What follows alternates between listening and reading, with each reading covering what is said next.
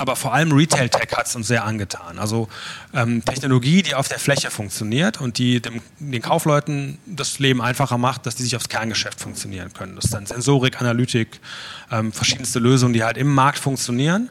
Ähm, wir haben aber auch teilweise Lösungen hier schon ähm, gepitcht oder pitchen lassen und die dann weitergegeben in, in die Gruppe, die sich mit dem Thema Logistik beschäftigt haben.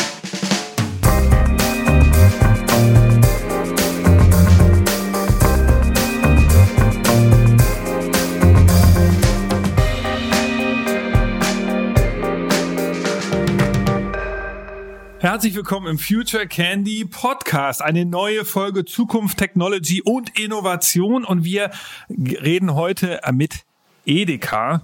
Jetzt nicht mit Edeka der Zentrale, sondern mit einem speziellen, einer speziellen Einheit, die nennt sich Food Tech Campus. Und ich habe mir hier den Jan Lingenbrick eingeladen. Hallo Jan, schön, dass du da bist. Ja, moin Nick. Und ähm, Edeka ist ja ein Unternehmen, das kennt ihr alle. Ich finde es auch cool und mag es gerne. Ich finde es vor allem deshalb interessant. Ich kenne Jan ein bisschen schon und wir haben hier im Vorgespräch darüber geredet, dass Edeka ja ganz anders innovieren muss als so ein, so ein, so ein traditionelles Industrieunternehmen wie ein Autokonzern. Die haben halt ein anderes Geschäftsmodell, die haben viel mehr Produkte, viel mehr Märkte Märkte, es ist sehr operativ und dadurch muss man eben ähm, äh, sehr smart sein. Und das werden wir hören, äh, versucht die Edeka-Gruppe zu sein. Ich finde, das ist ein interessanter Podcast und lass uns deshalb direkt reingehen. Äh, Jan, wir sitzen hier in Berlin, Moabit im Foodtech Campus. Äh, was, was ist das? Also der Campus ist eine Art ähm, Open Innovation Space, wo wir seit etwas über fünf Jahren diverse Konzepte testen. Wir haben hier angefangen mit so einem kleinen Pop-up-Campus, wo wir erstmal rausfinden wollten, wie kriegen wir die innovative Gründerszene Berlins und unsere Kaufleute zusammen. Und ähm, da haben wir verschiedene Dinge getestet in so einem Pop-up-Format, haben geguckt, ähm, kommen Gründer hier hin und äh, setzen sich mit uns in ein Büro, also funktioniert quasi ein Coworking Space-Angebot, speziell für Food-Gründerinnen und Gründer. Dann äh, gibt es vielleicht Academy-Formate, wo wir als Edeka auch Wissen in die Startup-Szene reintragen können, dass wir es denen erleichtern, mit uns ins Geschäft zu kommen. Ähm, da haben wir diverse andere Formate hier aufgezogen, wo Kaufleute uns besuchen, wir gemeinsam an Herausforderungen arbeiten, auf Augenhöhe Dinge entwickeln und äh, bis hin zu Software, wo wir überlegen, welche Prototypen wir hier verproben können, dass wir ähm, immer am Puls der Zeit bleiben und rauszufinden, welche Lösungen auf der Fläche auch vielleicht für uns spannend sind und wo wir dann auch hinentwickeln können. Okay, also ich nehme die Hörer und Hörerinnen mal kurz mit. Also wir sind hier in Berlin-Moabit, äh, mit dem Fahrrad sieben bis acht Minuten vom Hauptbahnhof entfernt. Wir sind hier ähm, an einem großen, in so einem Neubau ähm, und von außen ist, sieht man sofort ein Edeka-Logo. Hier ist ein großer Markt, sehr großer Markt von Edeka oder großer Markt. Und daneben ist dieser Foodtech Campus, also äh, man, die Produkte vom Food Startups können dann auch in den Märkten getestet werden, nehme ich an. Und äh, man geht hier durch, sieht aus wie ein Coworking Space, was auffällig ist. Ähm, also viele Glastüren, äh, die, die Räume haben häufig so Foodprodukte drin. Man sieht, dass das also eine andere Art von Startups sind, die hier, die hier äh, herumlaufen. Ähm, die bewerben sich bei euch, wenn die Genau, wenn man ein äh, Startup ist, kann man mit verschiedenen Arten hier bei uns äh, aufschlagen. Man kann entweder so die Basic Fee bezahlen, dann kann man an den Academy-Formaten teilnehmen und kann sich beispielsweise in so Roundtables informieren zu äh, Deklarationsrecht für Lebensmittelprodukte. Was kann ich auf mein Produkt draufpacken? Was darf ich draufpacken? Was darf ich nicht draufpacken? Ähm, ist für viele so eine ziemlich große Hürde, wenn man sein Produkt verkehrsfähig machen will, also ins Regal bringen will. Okay. Dann äh, kann ich mir auch einen Tisch äh, mieten mit einem mit Bildschirm und kann hier von hier aus arbeiten als One-Man-Show. Okay. Oder ich kann äh, mir ein Büro mieten. Wenn ich sage, ich bin ein Startup, habe drei, vier Leute, möchte jetzt aber hochskalieren, möchte mich aber nicht für zwei Jahre an irgendeinen Office binden, kann ich hier flexibel ein Büro nutzen. Ähm, wir schauen schon, dass das thematisch so ein bisschen passt, dass also alle Unternehmen, die hier sitzen, auch mit Handel irgendwo Bezug haben. Dass wir jetzt keine Architekten hier reinholen zum Beispiel oder Anwälte. Okay. Aber ähm, wir sind dann aber auch so, dass wir sagen, wenn du hier zu groß wirst, dann ist vielleicht das nicht mehr der richtige Ort für dich. Und da hatten wir in der Vergangenheit auch schon ein paar, die sind gewachsen, gewachsen, haben dann zwei Büros beliefert oder belegt und haben dann äh, gesagt, wir ziehen jetzt weiter und gehen in größeren, holen uns quasi einen eigenen Space, weil wir groß genug sind. Okay, interessant. Das sagt ihr also als Co-working sozusagen Betreiber auch mal so, Leute, geht mal weiter. Ähm, ihr seid eine, ein Teil der Edeka Digital, das ist wiederum eine Tochterfirma der Zentrale. Ja, das ist. Und ähm, äh, ähm, man muss dazu jetzt ganz kurz sagen, Edeka ist eine, so eine Genossenschaft. Das heißt, es gibt bei euch äh, 3500 Kaufleute, oder wie viel mhm. sind es ungefähr, die in ganz Deutschland einen Edeka-Markt betreiben können. Die sind aber unabhängige Unternehmer und äh, die Zentrale bietet denen eigentlich sozusagen so eine Plattform, dass sie sagen, hier, also was sind so typische, ähm, typische Aufgaben der Zentrale jetzt für die Kaufleute dann? Also die Zentrale in Hamburg ähm ist ja nur ein Teil der Edeka. Genau. Ähm, ich glaube, die Hauptaufgabe der Zentrale ist natürlich das äh, Verhandeln der größten Lieferanten und äh, die Konditionen, die werden dann weitergegeben. Ja. Und da hat man natürlich eine unglaubliche äh, Einkaufsmacht. Ähm, die Edeka Digital ist eine Tochter der Edeka Zentrale und äh, die Edeka Digital kümmert sich größtenteils um die, ähm, die Warenwirtschaft, die in allen äh, Märkten läuft, dass die weiterentwickelt wird und kümmert sich aber auch um Sachen wie die Edeka App oder die Webseite, die ähm, dort ebenfalls entwickelt wird. Also wenn, wenn jetzt, das heißt, wenn jetzt ein Markt in Bayern eine Edeka-Webseite betreibt, dann ist die, dann sind die standardisiert und ist genauso wie die in Hamburg und in Berlin und Ja, mehr oder weniger. Also die, ähm, die- Kaufleute, die dreieinhalbtausend äh, Kaufleute, die organisieren sich in sieben Regionalgesellschaften. Und diese sieben Regionalgesellschaften haben jeweils nochmal eine IT, Okay. die sich um die ge- gesamte operative Abwicklung kümmert. Also die sorgen dafür, dass die Kassen laufen, die sorgen dafür, dass die, die Logistiksysteme funktionieren, ähm, die beliefern auch die Kaufleute mit Ware und ähm, haben alle nochmal eine eigene IT und ähm, haben auch einen eigenen Einkauf zum Teil für regionale Artikel. Also das ist je nach Regionalgesellschaft sehr unterschiedlich ausgeprägt. Und äh, was die Edeka Zentrale und die Edeka Digital in diesem Fall machen, ist, wir bauen als Edeka Digital eine Art Template, liefern das dann in die Regionen aus. Die sind quasi Kunde von der Edeka Digital. Und die Regionen bauen dann nochmal ihre Specials ein und geben das an die Kaufleute weiter. Okay. Das heißt, die Edeka Digital hat in der Regel eigentlich gar nicht direkt Kontakt mit den Kaufleuten, sondern es läuft immer über die Region dann zu den Kaufleuten. Das, wir nennen das dann die Dreistufigkeit. Und es hat die letzten 100 Jahre gut so funktioniert, deswegen ändert man das erstmal nicht.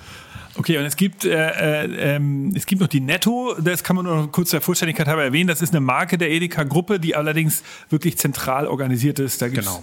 Also Netto Markendiscount, das ist das rote Netto und nicht das gelbe mit dem Hund, sondern das rote. Ähm, die Zentrale von der Netto ist äh, in der Nähe von Regens- Regensburg und ähm, das ist ein Discounter, der einstufig läuft. Also da ist die Zentrale quasi dann diejenigen, die sagen, so wird es gemacht und in den Märkten sind keine selbstständigen Einzelhändler oder Einzelhändlerinnen, sondern angestellte Marktleiter, die das dann einfach umsetzen. Und Netto ist ja auch vom Sortiment her ähm, ein Discounter. Also wir haben viel weniger Artikel im Regal und viel weniger Bandbreite an Ausnahmen. Weil äh, Ausnahmen sind dann so eine Sache, die mögen Discounter in der Regel nicht. Muss ja alles gestreamlined sein, möglichst Klar, gleichförmig, klar. dass man da halt ähm, effizient unterwegs ist. Und ähm, okay, jetzt nochmal zum Thema Foodtech. Also ähm, ihr sucht natürlich Food Startups, also das wäre jetzt das, der neue, das neue Getränk oder die, der, die, die nachhaltig hergestellte, ähm, was weiß ich, Brotaufstrich oder sowas. Aber ihr sucht auch Tech ist jetzt nicht so klar definiert. Also was könnte das sein? Also wir haben uns da jetzt keine äh, spruchreife Definition zurechtgelegt, um einfach niemanden auszuschließen. Okay. Ähm, bei uns ist erstmal jedes Startup willkommen, was gerne mit Edeka ins Geschäft kommen will. Und das kann sowohl die neue Marmelade sein oder irgendein innovatives Produkt für unser Regal, kann auch Kosmetik oder sowas sein, ähm, bis hin zu äh, neuartigen Produktionsverfahren, die wir auch gerne an die Kollegen weitergeben, die das Thema Produktion innerhalb der Edeka betreuen. Ähm, aber vor allem Retail Tech hat es uns sehr angetan. Also ähm, Technologie, die auf der Fläche funktioniert und die dem, den Kaufleuten das Leben einfacher macht, dass die sich aufs Kerngeschäft funktionieren können. Das ist dann Sensorik, Analytik, ähm, verschiedenste Lösungen, die halt im Markt funktionieren. Ähm, wir haben aber auch teilweise Lösungen hier schon ähm, gepitcht oder pitchen lassen und die dann weitergegeben in, in die Gruppe, die sich zum Thema Logistik ähm, mit dem Thema Logistik beschäftigt haben. Also autonome Flurförderzeuge und solche Geschichten. Okay. Das, äh, da ist eine sehr gute Bandbreite vorhanden innerhalb der Edeka-Gruppe und wir haben in der Regel den richtigen Deckel für den Topf dann und können weiterhelfen und äh, zu den richtigen Stakeholdern vermitteln. Und das heißt also, äh, jetzt, jetzt kommen wir ja zum Thema Innovation. Das heißt also, der Foodtech Campus ist also eine Adresse, weil ihr eben das Foodtech relativ groß definiert, dass jetzt ein Kauf, ein- einer von den Kaufmännern oder Frauen könnte sich jetzt melden und sagen, du, ich habe hier ein Problem in meinem Markt. Äh, Oder umgekehrt die Zentrale oder die Regionalgesellschaft, wie, wie läuft das ab? Oder kommt das erst von euch, dass ihr sagt, so, sag in den Märkten müsste doch jetzt mal das und das geben? Also wir sind so als, als Open Innovation Network erstmal eine, eine Plattform, die an, auf beiden Seiten offen ist. Also wir nehmen uns erstmal Startups vor, die sich bei uns vorstellen. Wir analysieren das Ganze. Wir versuchen ähm, herauszufinden, ob das, was sie anbieten, überhaupt ein Problem löst, was wir haben. Das ist immer ein ganz wichtiger Punkt. Also haben wir das Problem überhaupt? Und ähm, gleichzeitig sammeln wir natürlich ganz viele Challenges ein, die innerhalb der Gruppe unterwegs sind. Und das machen wir einfach mit Interviews. Wir sprechen mit Stakeholdern aus Fachbereichen, also wir fragen die Kollegen aus dem Marketing, wir fragen die Kollegen aus dem Einkauf, ähm, aus diversen IT-Stufen innerhalb des Verbunds. Wir reden aber auch mit Kaufleuten und äh, laden die auch hier ein, dass sie offen sprechen können, dass sie ähm, vielleicht ein bisschen Themen auf den, auf den Tisch bringen, die sie äh, täglich beschäftigen. Und ähm, das Gleiche machen wir auch mit den Kollegen aus den Regionalgesellschaften, dass wir da abgestimmt sind. Und ähm, aus dieser Challenge-Liste heraus gehen wir dann teilweise selber auf die Suche oder wir machen Matchmaking, dass wir eine Lösung, die ein gewisses Problem dann löst, mhm. an die jeweiligen Leute weiterleiten, die genau das Problem haben.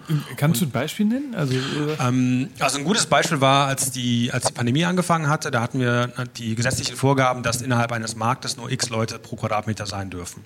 Und ja, äh, genau. äh, da brauchte man ganz schnell, da konnte man natürlich jetzt eine Security sich äh, organisieren, die den ganzen Tag da steht. Die kostet aber natürlich sehr viel Geld. Und das war nicht der Einzige mit dem Problem. Und dann haben wir relativ schnell eine Lösung ähm, ausfindig gemacht, die mit einem Sensor einfach erkennt, wie viele Leute sind gerade auf der Fläche.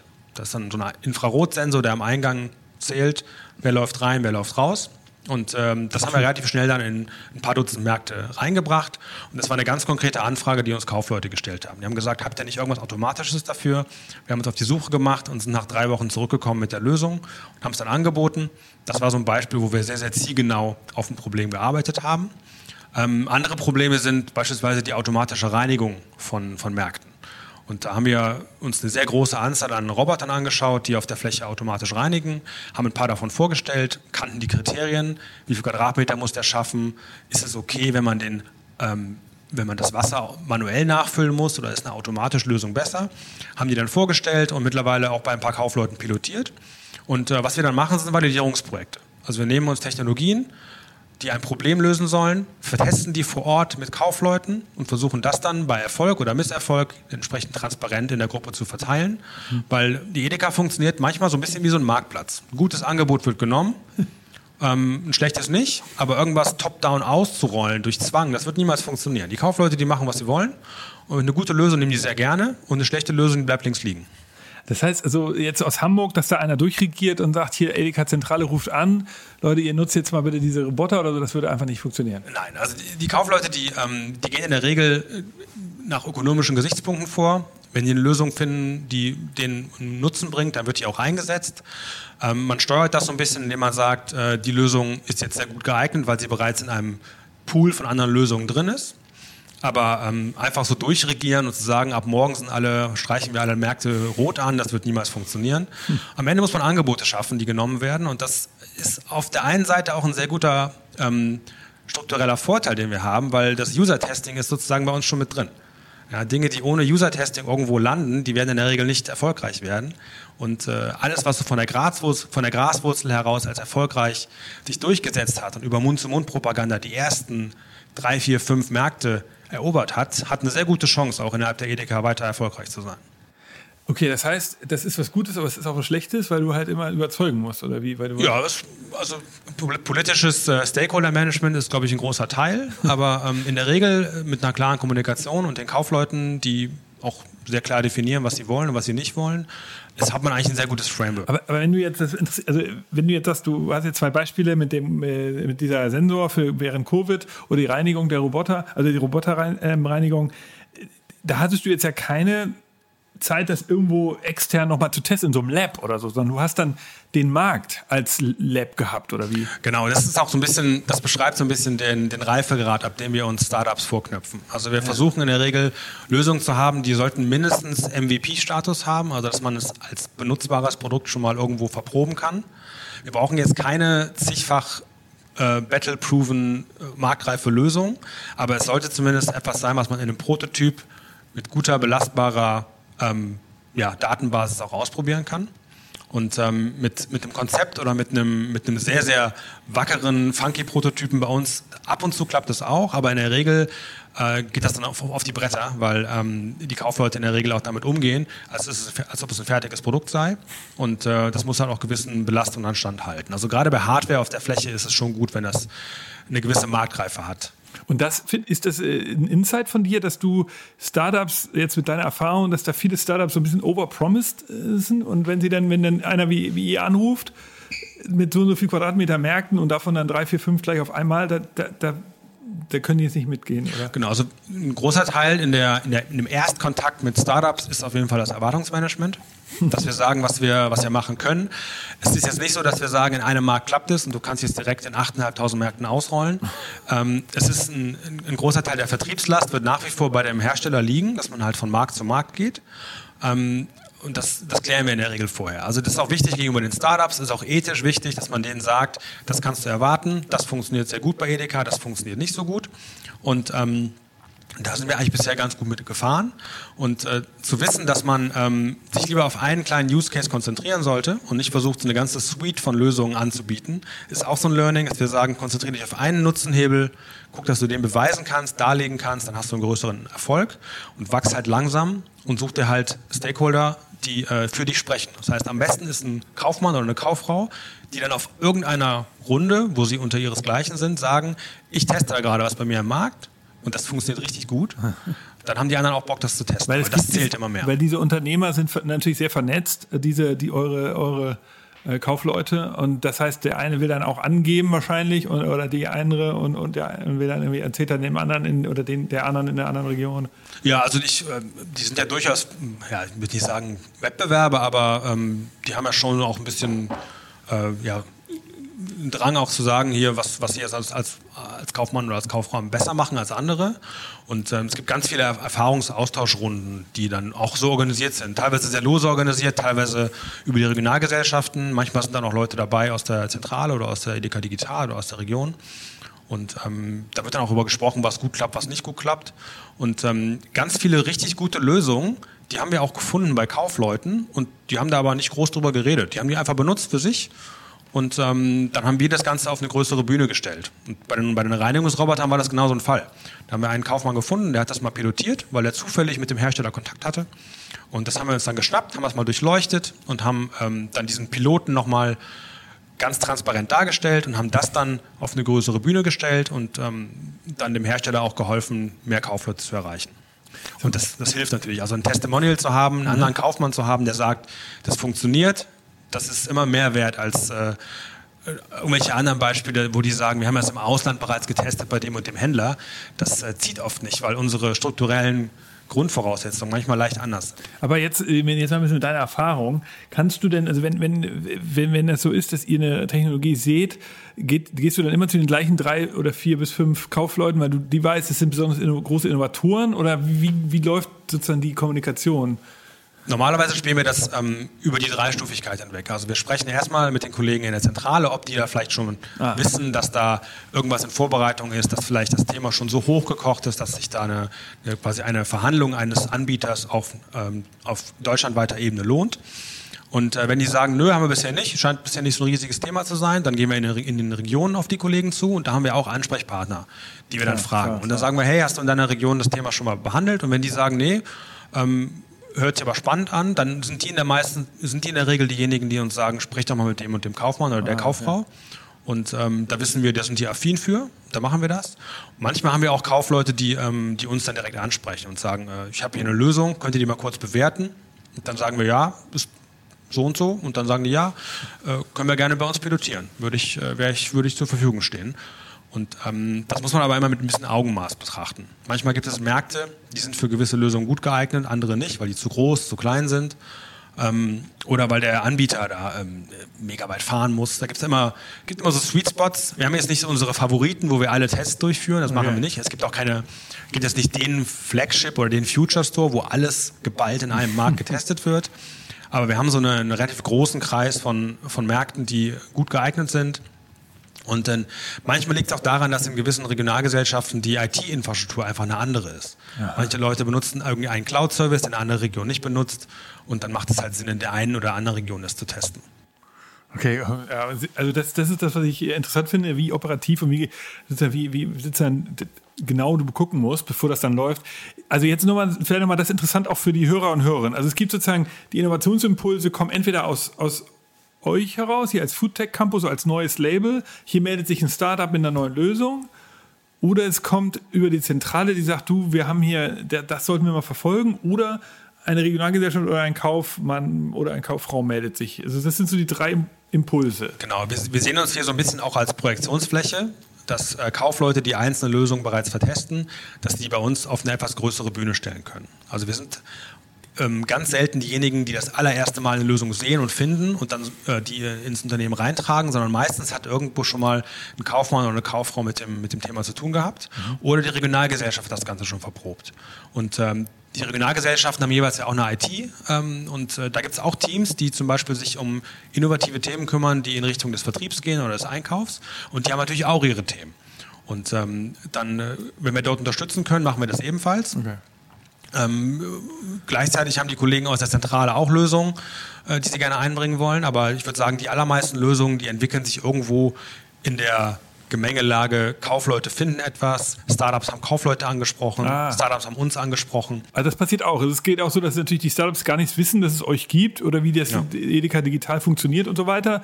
Die haben einfach eine Lösung für LEHs und gehen dann zu dem Händler genau. direkt. Genau, das äh, klappt auch ganz gut. Also viele Kaufleute ähm, sind da ganz happy und sagen, äh, höre ich mir immer gerne an. Manche Kaufleute finden das aber gar nicht gut. Ja. Da, ist dann, da kommt dann mittags schon der fünfte Vertriebler in den Laden spaziert und will irgendwas verkaufen. Da haben die oft dann keine Lust drauf.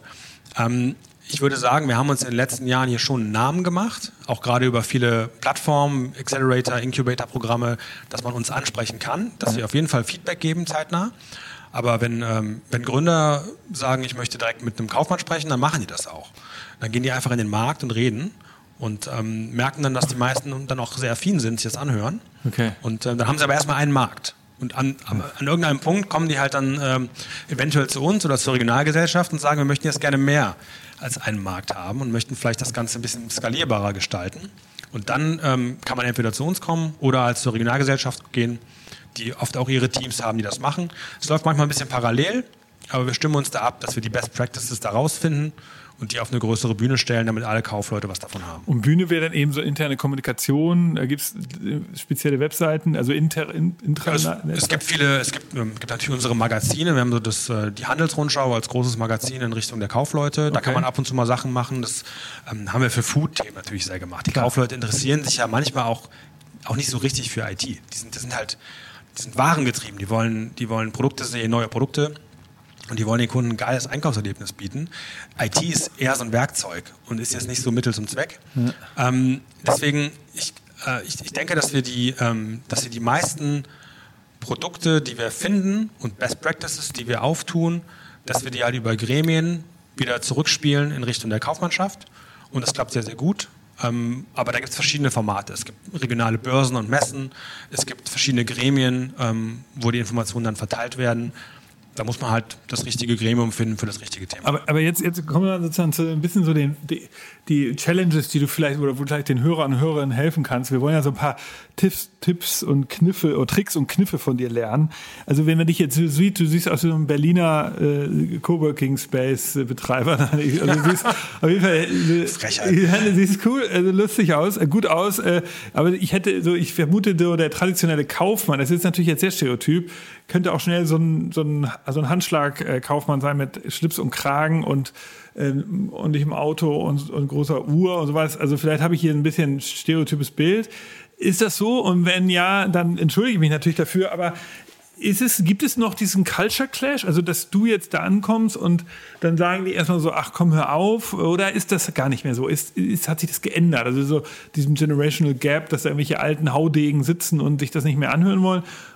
Vielleicht. Äh, ist jetzt mehr anekdotisch. Ähm, also wir haben natürlich mit sehr vielen Kaufleuten zu tun, die von der alten Schule sind. In der Regel äh, wird man nie weggeschickt. Ähm, Leute sind immer offen, sich das anzuhören. Ähm, es gibt bei vielen, äh, bei vielen Kaufleuten auch einen Generationswechsel, wo jetzt die, die so, ja. teilweise die dritte, vierte Generation das Geschäft übernimmt, die auch nochmal neue Impulse mit reinbringen. Aber ich würde das jetzt nicht am Alter festmachen. Wir haben okay. sehr viele, ähm, sehr viele Kaufleute bei unserem Netzwerk, die schon eher äh, ältere Semester sind, die aber total offen gegenüber Innovation, innovativen Themen sind und die auch gerne äh, an uns ziehen und sagen, hier, ähm, ich habe hier was gefunden, könnt ihr euch mal anschauen. Die zum Beispiel irgendwie im Urlaub eine Lösung sehen und uns sagen, äh, gibt es sowas nicht auch für uns? Ähm, grundsätzlich ist es so, wenn man als Startup mit einem Kaufmann oder einer Kauffrau spricht, dann ist es immer wichtig, schon mal direkt das Wertversprechen sofort parat zu haben. Was kann meine Lösung, was du aktuell nicht hast oder was dir quasi Nutzen bringt? Was springt für dich dabei raus? Und ähm, das muss man, das muss man in, in Wirtschaftsbegriffen auch dann verpacken. Also keiner aus der Kaufmannschaft wird sich in der Regel dafür interessieren, welchen Tech-Stack man benutzt und warum die Lösung jetzt woanders besser funktioniert, ähm, sondern der konkrete Nutzen, der muss ableitbar sein für das Tagesgeschäft. Und man muss sich immer überlegen, dass so ein, die Organisation von so, einem, von so einem Markt, es sind extrem viele Gewerke, die ineinander greifen. Da gibt es ganz viele Menschen, die verschiedene Dinge tun und die auch verschiedene Komplexitätsgrade von Aufgaben bewältigen. Und ähm, in dieser Gesamtorchestrierung eine Lösung zu finden, das ist so ein bisschen das, was ein Startup können muss, um auch zu punkten. Und was halt hilft, ist, wenn man mit Kaufleuten auch spricht und sagt, ähm, ich würde gerne herausfinden, ich habe hier eine technische Lösung, ein Werkzeug und das könnte auf deiner Fläche durchaus funktionieren, dass man die Kaufleute auch den, den, oder den Kaufleuten anbietet, äh, so eine Art Discovery zu machen bei denen. Also User Research direkt bei den Kaufleuten. Ah. Und viele von denen sagen, ja, gerne, kannst du über die Schulter schauen und du kannst dir mal angucken, wie so ein Obst-Gemüse-Bestellprozess ja funktioniert. Und das haben wir auch unseren Startups mit auf den Weg gegeben. Bei ein paar, die gesagt haben, wir haben jetzt hier einen Algorithmus, mit dem man irgendwas lösen kann, aber wir wissen, das kennen das Business überhaupt nicht. Und ähm, da haben wir durchaus auch Kaufleute, die sagen, ich stelle gerne meinen Markt zur Verfügung. Du kannst meinen Kollegen, meinen Mitarbeitern und Kollegen über die Schulter gucken und kannst mal rausfinden, wie unser Tagesgeschäft aussieht. Und das ist, glaube ich, extrem wichtig, weil denen irgendwas vom Pferd zu erzählen, wie ein Prozess auszusehen hat, da kommt man in der Regel nicht weit mit. Okay, ja, krass. Und das, das äh aber das ist ja, ist ja interessant, dass, dass ihr, dass ja wirklich Kaufleute sind. Also scheint ja eine mega Offenheit zu sein. Weil natürlich gibt es da Unterschiede, denke ich mal, sowas zu machen. Das überrascht mich jetzt zu hören, muss ich sagen. Ich hätte jetzt erwartet, dass das so Closed Shop ist und äh, oder viel stärker, dass man die viel mehr überzeugen muss. Ähm, aber das scheint ja gar nicht mehr so zu sein. Also das ist ja wirklich interessant. Ähm, gibt es denn eigentlich so, ähm, ja, ja, gibt es denn irgendwie also Best Practice Cases, du hast jetzt schon ein paar, hattest du erwähnt, oder das ist mit dem ähm, Covid und den Reinigungsrobotern. Gibt es noch etwas anderes, wo man sagt, okay, wow, das hat mega gut funktioniert? Oder? Also was uns überrascht hatte und ähm, was wir auch nicht mehr zurückrollen werden, ist, dass wir auch mit dem Beginn der Pandemie ein paar unserer Formate digitalisiert haben. Mhm. Wir hatten ein Format, das hatten wir so, so Buyers Pitch genannt, das ist so ein bisschen wie Höhle der Löwen in, einem, in einer kleineren Runde. Da haben wir Kaufleute eingeladen, die haben sich an den Tisch gesetzt, dann haben wir zehn Startups pitchen lassen, die haben ihre Produkte gepitcht. Ähm, man konnte die probieren, dann konnten Fragen beantwortet werden. Wenn man wollte, konnte man sofort eine Palette bestellen davon. Und das lief äh, sehr, sehr gut als Offline-Format. Ähm, es war, hat großen Spaß gemacht. Und mit der Pandemie war das natürlich vorbei. Da haben die Kaufleute erstmal den Kopf eingezogen und mussten dann gucken, dass sie ihre Märkte äh, da durch diese Krisenzeit durchsteuern. Und äh, war ja auch einiges los in den ersten, in den ersten Jahren. Und äh, wir haben dann diese Formate einfach digitalisiert, haben es per Zoom gemacht oder per Teams. Und es hat, äh, hat hervorragend funktioniert. Und da haben wir gemerkt, dass wir plötzlich auch eine ganz andere äh, Zielgruppe an Kaufleuten nochmal dafür aktivieren konnten, weil nicht jeder hat natürlich Zeit, aus dem, aus dem Allgäu oder aus, äh, von der Nordseeküste hier nach Berlin zu kommen für einen Tag und dann sich irgendwelche Startups anzuschauen. Die haben halt andere Dinge zu tun. Und darüber haben wir dann ähm, nochmal eine ganz andere Zielgruppe bekommen von, von Kaufleuten, die das dann einfach als einen Stundenblock am Tag aus ihrem Marktleiterbüro dann wahrgenommen haben. Und äh, dieses Format, das werden wir nie wieder auf, äh, offline zurückstellen. Das bleibt jetzt online. Ja, so klar, ja, und das hat uns gezeigt, ähm, wenn man die, die, die Eintrittshürden gering macht und wenn man den Leuten einen Link schickt, was dann funktioniert, sich einzuloggen, wenn man denen vorher ein Paket schickt mit Ware, das klappt hervorragend. Und man muss das nicht, äh, man muss das nicht alles offline machen. Man kann das durchaus online machen und es funktioniert genauso gut. Und äh, man kann sogar die Taktung erhöhen. Also wir haben die Taktung der Events nochmal ordentlich nach oben geschraubt, weil wir einfach gemerkt haben, äh, wir kriegen da viel mehr Kaufleute mit abgefrühstückt. Okay. Und die, so, sag mal ein paar Themen. Also, ihr habt Robotik, hast, hast du ja schon angesprochen. Was sind so Startups, die, die ihr so vorstellt? Was machen die alles?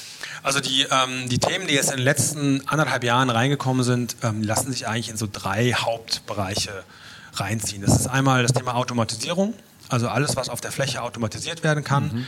Das kann etwas, das kann eine algorithmische Automatisierung sein, dass man zum Beispiel sich ähm, Produktionszyklen für Backware anders gestaltet, weil man sagt, wir können besser vorhersehen, wann welche Produkte gebraucht werden über den Tag hinweg.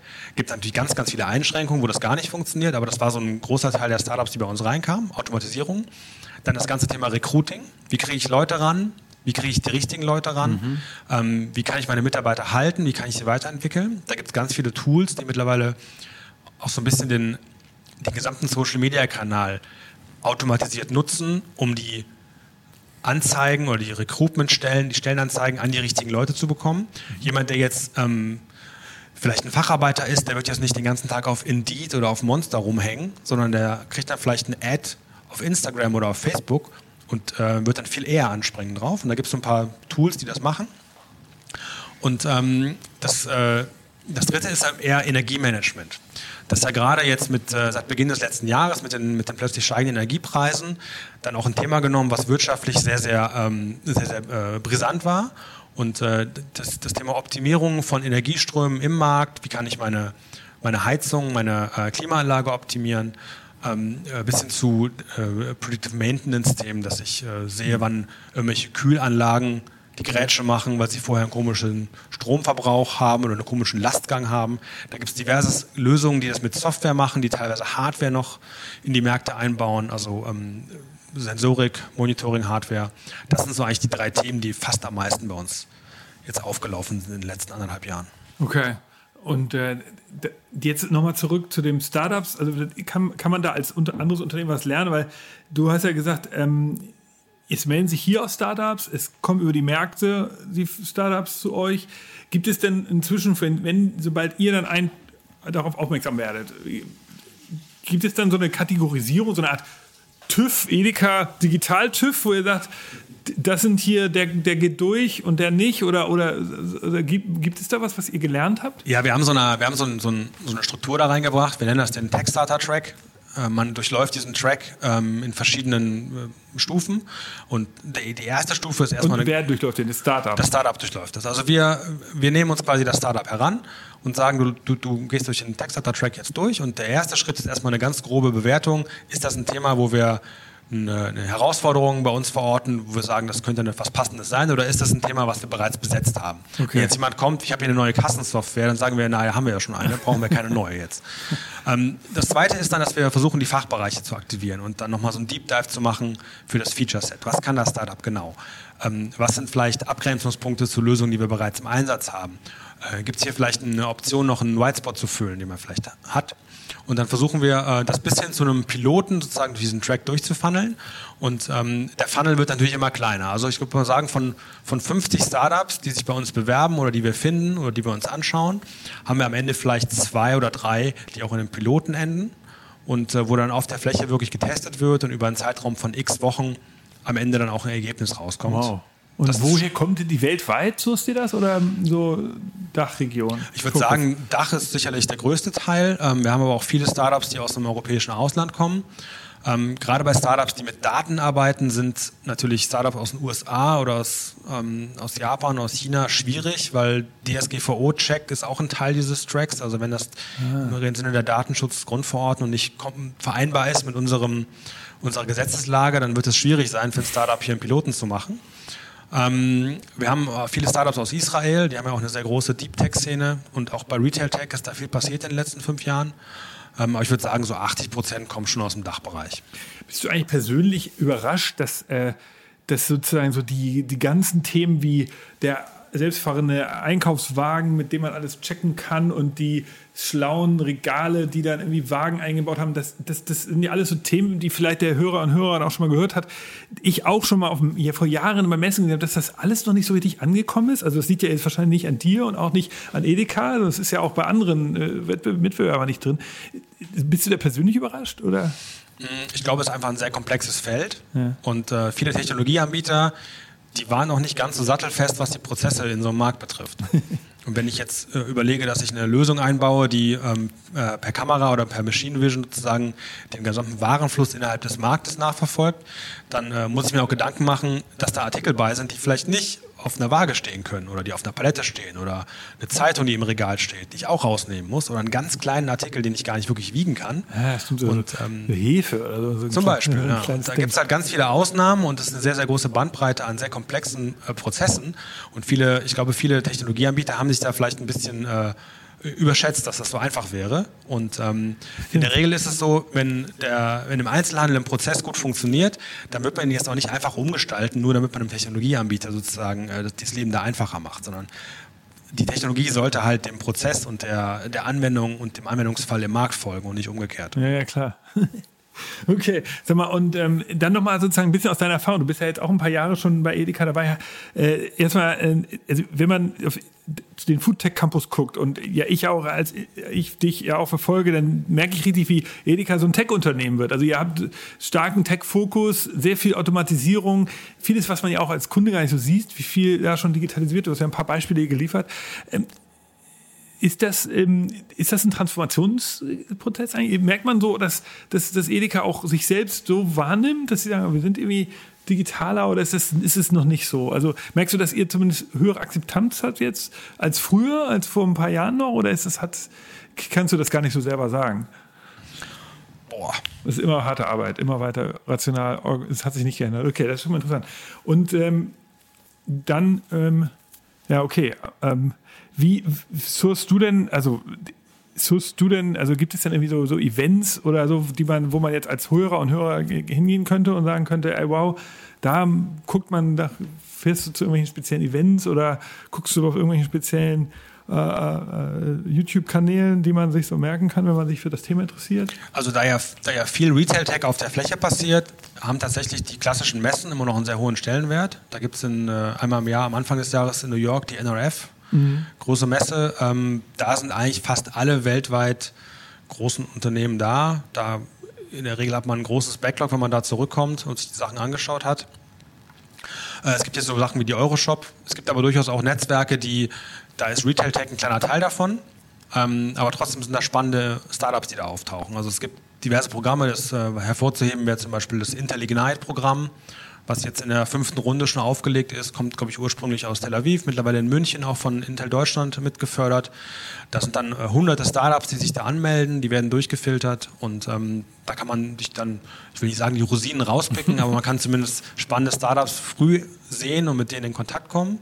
Ähm, und das haben auch viele andere äh, Partner, gerade aus dem Deep Tech-Bereich, dass die merken, dass äh, in Richtung Retail einiges geht, dass die da ist ja, viele Technologien sind ja auch sehr demokratisiert worden in den letzten Jahren. Das heißt, extrem komplexe technische Abläufe lassen sich mit kleinen Teams genauso gut machen. Die wären vor ein paar Jahren aber nur von ganz großen, spezialisierten Firmen ähm, angefasst worden. Mhm. Und ähm, das ermöglicht natürlich dann riesige, riesige neue Bandbreite, dass man sagt, wenn man jetzt eine, eine Lösung braucht, die ein sehr komplexes Thema irgendein Machine Learning-Thema ähm, im Grunde bedient, dann äh, würde das ein Startup genauso gut hinbekommen wie einer von den großen Tech-Giganten. Ja, verstehe. Mal, und vielleicht mal so gibt es noch irgendwas, was du, wo du weißt, ey krass, da ist noch was völlig schief gelaufen irgendwie so? Oder so eine Anekdote, wo du das äh, hatten wir, also du hast ja ein paar lustige Anekdoten schon gehabt, wo du Startups oder wo du erzählt hast, Startups sich verschätzt haben. Aber gibt es auch einen Prozess, wo du. Also jetzt konkret möchte ich natürlich keinen in die Pfanne hauen. Wir haben ein paar Projekte natürlich gemacht, wo äh, nach dem Motto schöner Scheitern wir gemerkt haben, es funktioniert überhaupt nicht. Ja. Und dann ist es ganz wichtig, nicht den Kopf in den Sand zu stecken genau. und zu sagen, das ist nicht passiert, sondern wir nehmen dann ganz strukturiert auf, was waren die Gründe dafür, haben eine Ursachenforschung. Und äh, das ist auch so ein Wert, den wir hier am Campus heben aus meiner Sicht, weil wir Lösungen oder Projekte, die nicht zum Erfolg geführt haben, am Ende auch genauso auf die Bühne stellen und dann zumindest vermeiden, dass eine andere Region oder ein anderer Stakeholder aus dem Verbund dann nochmal mit dem gleichen Lieferanten nochmal einen Test macht. Also das, das hieß ja jetzt, du machst ein, ihr macht einen Prototypen-Case, so wie du es vorhin beschrieben hattet. Es gibt irgendeinen Händler, äh, einen Kaufmann oder Kauffrau, die, die macht das dann und dann funktioniert es halt nicht so wie gewünscht und dann würdet ihr es auch genauso kommunizieren und genau sagen, warum nicht. Genau, wir machen eine Analyse und dann, okay. dann finden wir meistens heraus, warum das nicht funktioniert hatte. Ah, ja. Und wenn das jetzt nicht an dem Markt lag oder an anderen Einflussfaktoren, dann äh, spricht es in der Regel dafür, dass die Lösung noch nicht weit genug ist. Und diese Analyse geben wir dann ins Unternehmen rein und äh, das hat dann durchaus schon den einen oder anderen davon abgehalten, den gleichen Fehler nochmal zu machen ah, okay, und das nochmal zu testen. Weil die, äh, äh, manche Startups sind da auch sehr umtriebig. Ne? Die wissen genau, wenn bei Edeka eine Tür zugeht, dann gehe ich zum anderen Kaufmann, zur anderen Kauffrau, dann geht da vielleicht eine neue Tür auf. Und wenn die jetzt nicht wissen, dass mit dem Lieferanten bereits schon Erfahrungen gesammelt wurden, dann würden die vielleicht sich sogar bereitschlagen lassen, nochmal einen Test zu machen. Und dann können wir zumindest das Ganze transparent erklären, warum es nicht geklappt hat und, und unter welchen Bedingungen das vielleicht doch funktioniert. Und dann könnt ihr natürlich auch sehr sauber dann kommunizieren, ohne da jemanden, äh, ist ja dann fair, ja? Wenn's schon, wenn ihr es ausprobiert habt, ist es ja ein faires Argument. Genau, die Learnings aus einem, aus einem gescheiterten Projekt rauszuziehen, ist oft wertvoller, als ähm, wenn man jetzt sagt, es ist so mittelgut, mittelgut gelaufen. Aber das heißt, da ist auch keiner sauer der Zentrale, wenn ihr, wenn ihr mal, wenn es mal sozusagen in, in der Vielzahl der verschiedenen Tests mal welche, zwar ein paar welche. Nein, nein, nein. Das ist, genau also, das ist auch Teil unserer Aufgabe und unseres, unseres Aufgabenprofils, dass wir Lösungen, die halt nicht funktionieren, dementsprechend transparent das auch erklären, warum. Mhm. Und ähm, das ist kein Ziel, an dem wir uns messen, dass wir, dass jedes Projekt auf Teufel komm raus erfolgreich sein muss. Sagen wir vielleicht noch mal eine Frage jetzt zu, zu euch hier als Foodtech Campus und als Edeka Digital. Ihr sucht ja auch immer Personal oder auch Nachwuchs.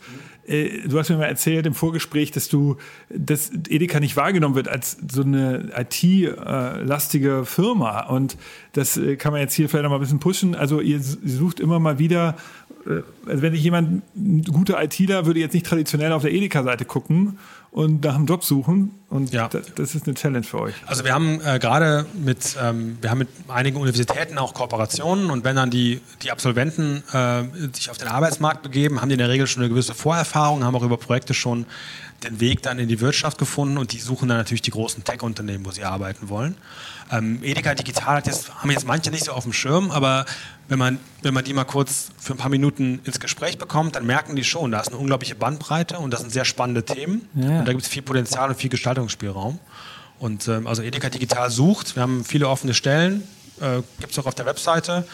Wir haben auch nicht nur Hamburg, also es ist zwar eine wunderbare Stadt, aber man kann auch, wenn man in Berlin wohnt oder wenn man in Mannheim wohnt, haben wir jeweils Offices, die man auch nutzen kann. Und ähm, wir haben halt alles, also von Leuten, die, die im Backend arbeiten, wirklich auf Technologieebene, äh, bis hin zu ähm, Kollegen, die Analytics machen, Data Scientists, ähm, aber auch klassische Developer, die zum Beispiel dann so ein React oder andere, andere Frameworks dann bedienen. Da haben wir auf jeden Fall regelmäßig Bedarf. Okay, also da kann man sich, äh, kann man sich umschauen. Wow, ich glaube, wir haben eine Menge gelernt heute. Ähm, ja. Es gibt noch viel mehr, was man lernen kann, aber ich finde es einfach super interessant. Also für mich zusammenfassend kann ich sagen, ich finde halt super spannend, wie operativ es ist. Du hast ja genau erzählt, dass am Ende IT-Lösungen nicht IT-Lösungen sind, sondern man muss halt genau gucken, wie fun was funktioniert in so einem Markt am Ende und dass da Startups sich sozusagen überschätzen und das ist, ist, ist das eine. Das ist aber auch welche gibt, die extrem gut sind, die ihr dann über so einen systematischen Prozess in den Markt bekommt. Und ich finde es interessant, dass es eben über dieses Angebote schaffen funktioniert. Also dass ihr eben nicht äh, irgendwas äh, rein kommuniziert und dadurch den äh, von der Zentrale so reinpusht, sondern eben äh, über so eine, so eine Plattform ähm, als, als Foodtech oder als Digi äh, ähm, Edeka Digital den, den, den Kaufleuten das Angebot macht. Und das da, das hat mich auch überrascht hier im Podcast, dass dieser kulturelle Wandel anscheinend gar kein Problem ist. Ich hatte erwartet, auch in meinen Fragen, dass da mehr, mehr Widerstand ist in der Organisation. Aber das scheint ja heutzutage bei euch schon überhaupt kein Problem mehr zu sein. Ja, die, die, meisten Startups, die mit uns auch sprechen, die sagen, dass äh, im Gespräch mit Kaufleuten das durchaus so ist, dass die das als, als, Partnerschaft auf Augenhöhe sehen und dass Edeka gerade für die ersten Schritte und die Validierung der Lösung ein sehr, sehr guter Partner ist. Weil es unkompliziert ist, man muss nicht mit der zentrale IT sprechen. Und wenn es eine kleine Lösung ist, die man kapselbar in so einem Markt verproben kann, dann kommt man da sehr schnell zu Ergebnissen und äh, muss dann nicht immer das ganz große Rad drehen hat dann vielleicht den Nachteil später, wenn man sagt, möchte es ausrollen, dass man da beim Rollout hm. äh, ein paar mehr Schleifen drehen muss. Aber ähm, um erstmal ins Geschäft zu kommen und äh, seine Lösung zu validieren, da, sind, da ist Edeka ein sehr guter Partner mit den Kaufleuten. Okay, dann mal eine ganz kurz letzte Frage. Gibt es denn auch Startups, die wirklich so in dem Großteil, die es so über den Weg in den Großteil der meisten Märkte geschafft haben? Oder also das ist ja unser Ziel, äh, was wir sowohl bei Food als auch bei Tech-Produkten anstreben. Wir versuchen ja, die kleinen Anfänger uns zu schnappen und das Pflänzchen so ein bisschen zu pflegen. Und wenn es eine gewisse Größe hat, dann übergeben wir das in, in den Regelprozessen an die normale Betriebsorganisation. Ah, ja. Das machen wir bei Food, haben wir das in den letzten fünf Jahren jetzt extrem ähm, vorangetrieben. Also die Food Startup Plattform zum Beispiel hat auch einen großen Teil unserer Services und Academy-Formate quasi übernommen. Und das ist mittlerweile ein sauberer, gestreamliner Prozess. Und wenn Artikel bei Foodstarter eine gewisse, ein gewisses Volumen im Einkauf auch erreicht haben, dann geht das einfach in die normale Einkaufsorganisation über. Und so machen wir das bei Technologie auch. Wenn eine Technologielösung funktioniert und wir merken, es ist robust, es ist skalierbar, dann übergeben wir das jeweils äh, der Regionalgesellschaft oder halt der Edeka Digital. Und äh, dann widmen wir uns halt im nächsten Thema. Und das läuft so. Umgekehrt auch genauso, wenn eine Regionalgesellschaft ein Thema sieht, ähm, was sie bei sich jetzt gar nicht parken kann, weil sie sagt, das ist für uns vom Volumen her gar nicht interessant, dann geben sie uns das und dann machen wir quasi die Vorarbeit und äh, übergeben das nachher wieder zurück. Also das ist eine ganz gute, ganz gute Symbiose. Und nochmal eine Frage, kannst du das sagen, wie viele Projekte ihr macht im Jahr oder ist das geheim? Ein paar Dutzend sind das schon. Ein paar Dutzend? Oh, also das ist schon mal eine ganz gute okay, wow. Also das ist ja wichtig, auch dass man, weil es sind nicht so zwei, drei Leuchtturmprojekte, sondern es sind schon ein paar, wo dann natürlich auch mal einer dabei ist, der dann nicht funktioniert, aber das ist ja interessant zu sehen. Das ist ja auch ein Argument von uns bei Future Candy. Es ist, muss ein regelmäßiger, wiederholbarer Prozess sein, Innovation, sonst funktioniert es nicht. Und das finde ich das Interessante. Deshalb vielen Dank, Alter, dass du heute Zeit hattest für den Podcast. Ja. Endlich hat es geklappt. Schön, dass du da warst, Nick. Ja, und ähm, cool hier mit dem Campus. Ähm, kann man hier als für Öffentlich, Öffentlichkeit ist leider nicht, ne? muss man sich anmelden, wenn man hier Besuch haben will, aber äh, wenn man nicht fragt, dann kann man, glaube ich, auch mal irgendwann einen Termin machen hier. Aber hauptsächlich sollte man sich dann mit euch beschäftigt haben. Genau, also eine thematische Zuordnung ist immer hilfreich. Ähm, man kann sich gerne bei uns melden, falls man Interesse hat, hier zu arbeiten oder mit uns irgendwas zu machen. Dann Genau, sind also wir bei- immer offen. Man kann sich persönlich bei dir bei LinkedIn melden. Da findet man dich. Ansonsten glaube ich, gibt es irgendeine E-Mail-Adresse für den Foodtech Campus, einfach info at. Genau, wir haben hier die foodtechcampus.com. Okay. Ähm, da gibt es alle Infos drauf und das landet bei uns im Postfach und da sind wir sehr schnell in der Bearbeitung. Cool. Also wenn ihr ein Startup habt, das mal so ein erstes Feedback haben wir hier vom Profi aus dem Retail-Bereich. Jan ist da, glaube ich, ganz offen oder sein Team.